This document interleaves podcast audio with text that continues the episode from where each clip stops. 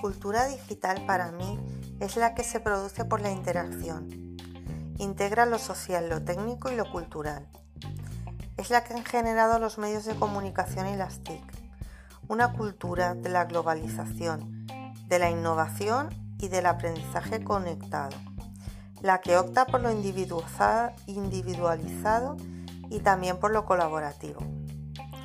Es la cultura de lo procomún, viendo este concepto como lo que compartimos todos. En la videoconferencia me ha quedado claro que lo procomún no puede ser totalmente gratuito, hay que aportar algo. Si no se hiciera así, los autores tendrían que dejar de producir.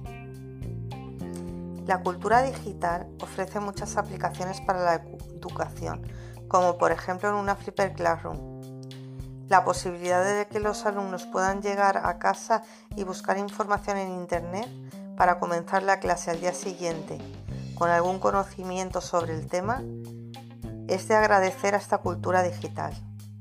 Lansir y Nobel 2008 etiquetan la cultura digital como una nueva mentalidad que valora la inteligencia distribuida, la colaboración y la participación colectiva. Por otro lado, las principales implicaciones sociales que tienen las nuevas expresiones de esta cultura son económicas. En lo jurídico aparecen los derechos de autor en la red. No se puede usar todo, no se puede compartir.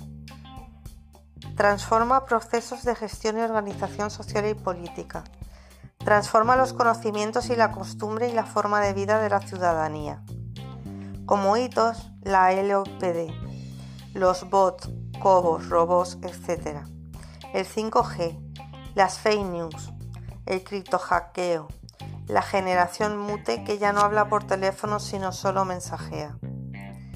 Del capítulo del libro Enredados, como pedagoga me resulta curioso que siga apareciendo el neoliberalismo, que se siga buscando la democratización y que se dé el binomio privado-público, es decir, que se continúe intentando hacer lo mismo que antes de la cultura digital.